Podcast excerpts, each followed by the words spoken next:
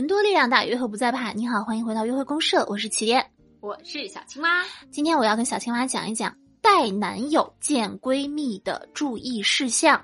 所以你是在讲我如果未来带男友要见你需要注意的事项吗？但是你知道吗？我我很怕，嗯带男友见你，哎，嗯，我也很烦你们带男友见我，好不好？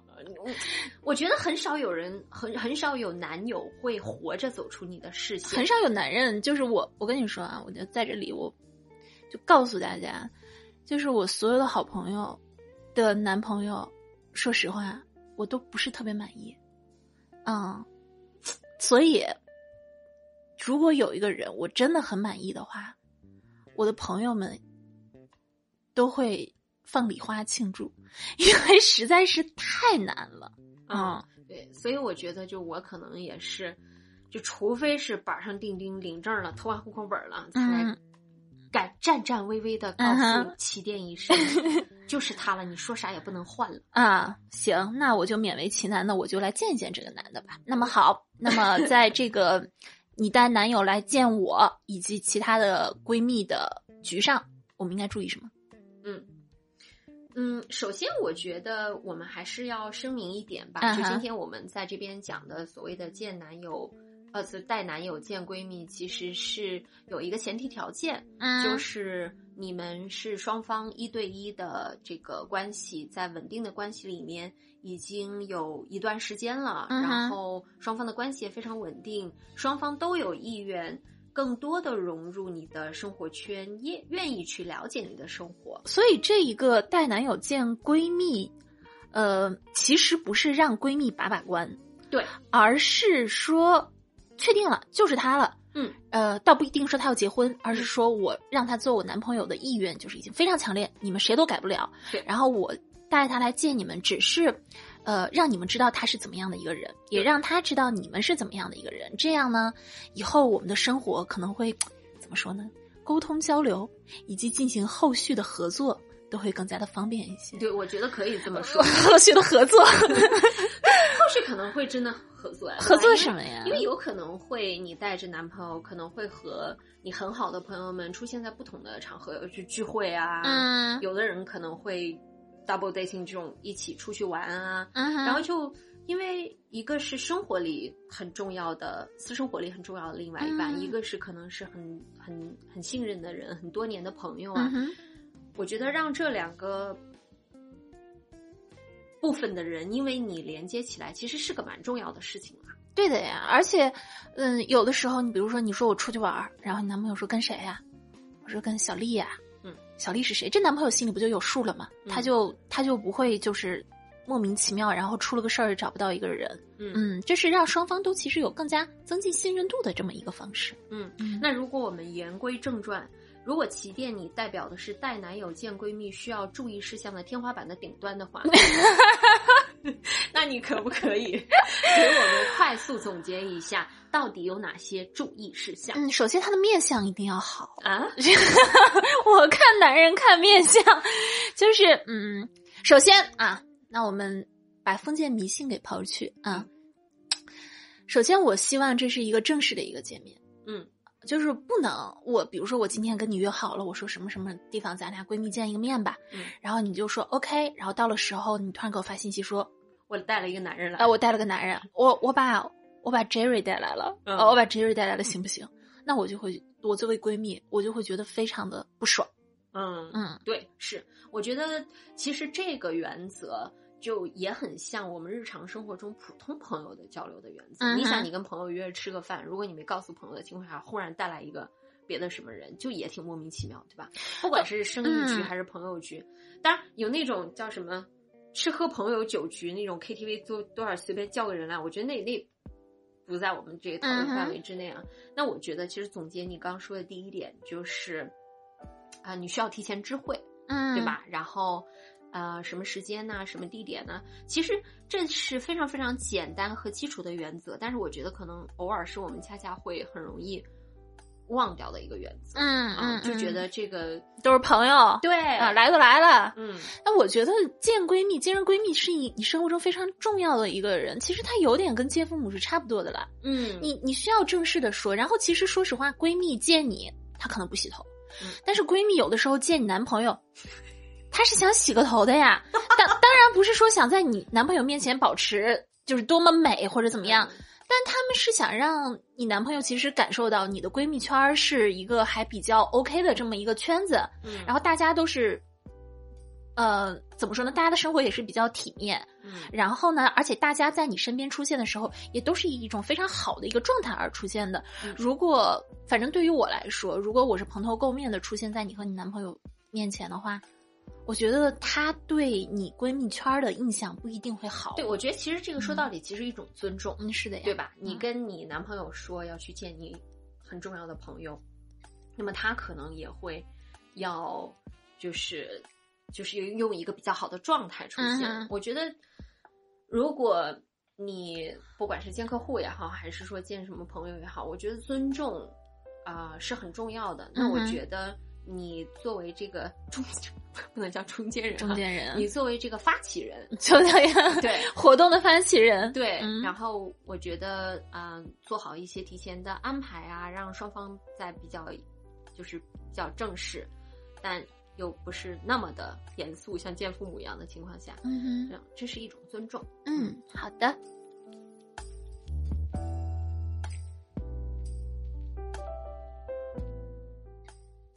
本人女公关，那我就要用见客户的思维来提出我认为很重要的第二点。What's it？就是就是做好 briefing，就是什么呢？就是提前要给双方可能要做一点背景铺垫的工作。OK，那么你来告诉起点，嗯，你现在给我下 brief 吧。嗯，比如说，对吧？我会跟我以后的要见你的那位男朋友 讲说，不要。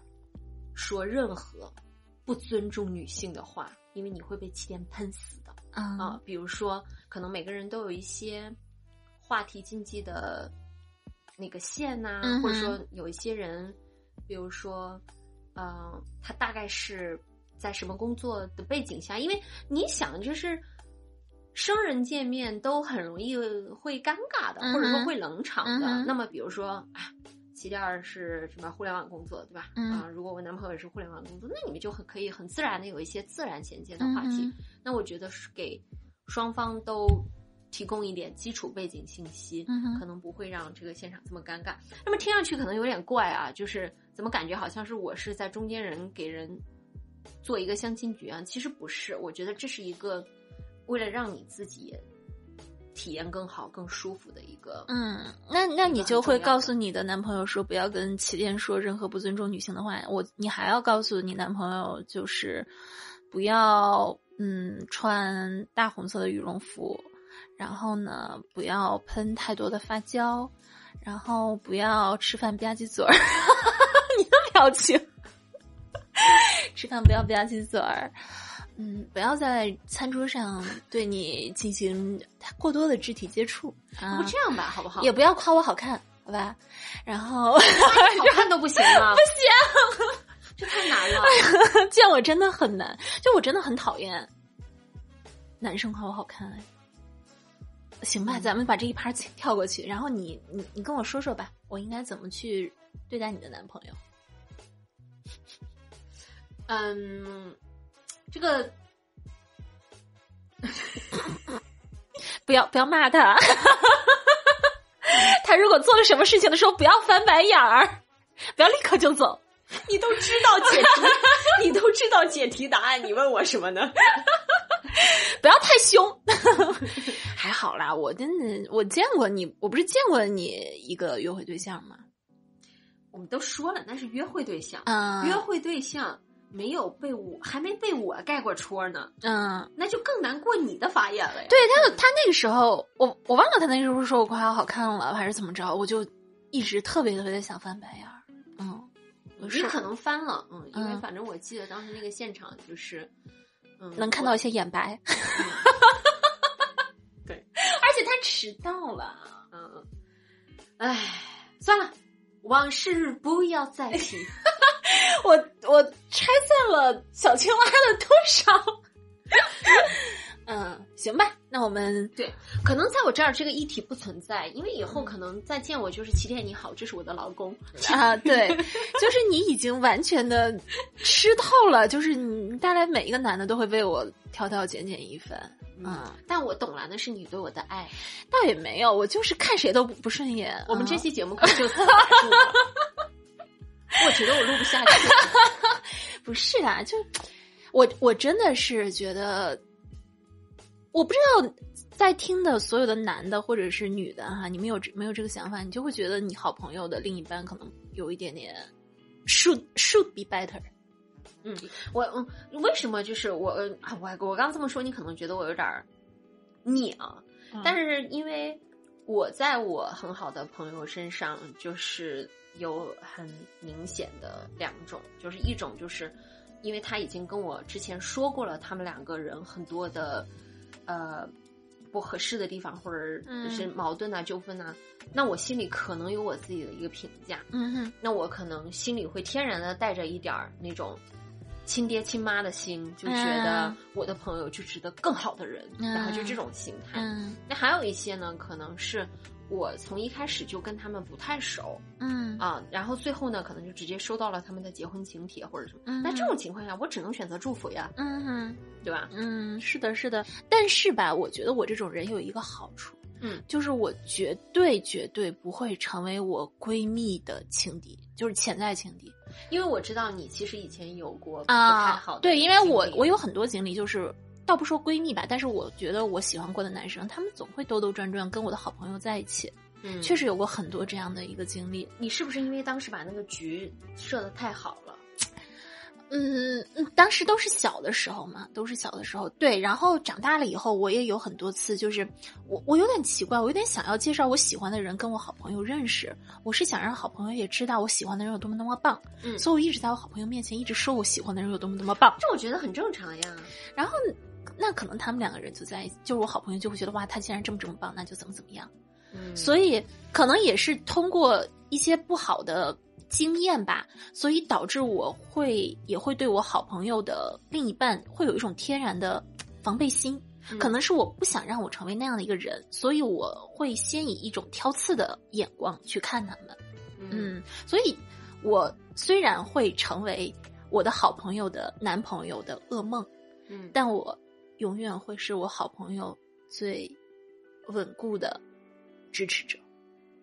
嗯嗯，OK，OK，Let's move on，move on，move on。嗯，好，那我觉得这个，嗯，我们在，因为我们刚说了嘛，就是你要提前的去安排，然后包括去做好一些背景的信息啊，给双方啊都有一些基本的介绍啊什么。那同时，比如说你是你你攒这个局的时候，是不是比如说尽量的也，嗯，加强一下多样性啊？对对，一一堆朋友一起，对吧？对啊，就是我的以前错就错在什么地方，我就老让他们单个认识。我我一个如花似玉的女朋友，还有我一个身强体健的男朋友。嗯，那这在座了，不就那一个？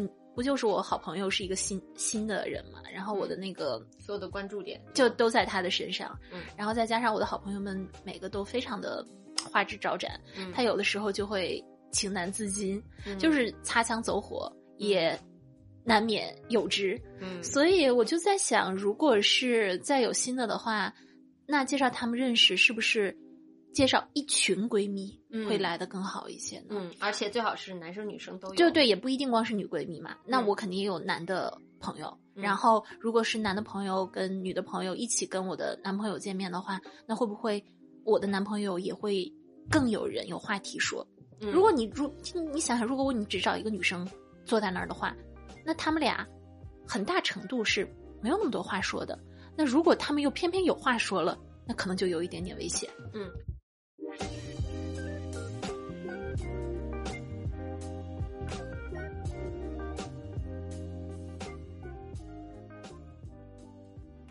哎，那起点，如果说带自己的男朋友去见了闺蜜或者自己的好朋友之后，要要加联系方式的话，你怎么看呢？因为我知道，就是可能你对这件事情更敏感一点。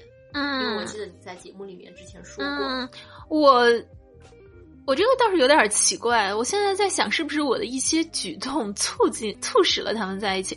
我完全不忌讳我男朋友加我闺蜜的微信，嗯，但最好，但肯定不是他俩偷偷的加，或者是在我面前他们俩就说：“哎，你微信是什么？我加一个吧。”我有过几次是我好朋友想问我一个事情，但是这个事情只有我男朋友有资源，嗯，只有他能帮忙做到，然后我就直接跟我男朋友跟跟我闺蜜说，推了我男朋友的联系方式，我说你直接加他问，然后我也跟我男朋友打个招呼，我说谁谁谁要问你一个问题，你们俩直接问吧。嗯，有一些人会采取一个拉群的一个方式来问，但是我可能就心里就没有这个概念，嗯，我说你们俩私下问吧，没关系，嗯嗯，那我觉得我从你的这个，嗯。个人的分享里面，我觉得我听出来两个词，第一个就是其实你自己很相信，对吧？你很信任，我超相信。对你信任你的朋友，你也信任你的男朋友。然后第二个就是，我觉得刚才你说就是他们，你把联系方式推给他们，他们反而会拉个群的这种，我觉得可能其实自己，嗯，别人也是有一个边界感的。嗯啊，因为我。我现在仔细想一想，好像我有很多好朋友，他们的老公、他们的男朋友，我都有他们的联系方式。嗯，但是即便是我知道这个事情，我可以问，关系已经熟到可以问，或者是说我知道这个事情就只有他知道，但我依然会通过他们的女朋友，或者说就是他们的老婆，which is 我的好朋友了，我还是会去通过他们来问我说，哎，我可不可以就是那个什么什么？对，我觉得这样。我觉得这是一个边界感吧。嗯，其实我现在手里也有我手里，我微信里面也有我好朋友的老公的联系方式，但，呃，是因为有的时候，比如说我跟我的好朋友出去旅游，那如果我就觉得如果有个什么事情的话，我要通知她的家人，嗯啊，所以我就加了她老公的那个联联系方式。现在我跟她老公的对话还是那个谁不接电话，你能不能帮我看看怎么回事儿？都只有只有这样的几条。嗯嗯嗯。所以其实总结下来就是，要不要加这个联系方式呢？我觉得，呃，有事儿再加。对，嗯，别大家在那个局上见面介绍你和我，那就大家大家来加个微信吧，加个微信吧。我觉得这有点儿，因为这毕竟不是商务局，对不对？对的，对的。嗯，有事儿再加，没事儿就别加。然后，如果你避嫌的话，那就尽量群聊，嗯，就可以拉一个群，叫起店的男朋友和女朋友们。是吧？然后大家有什么事儿在里面说就可以。嗯嗯。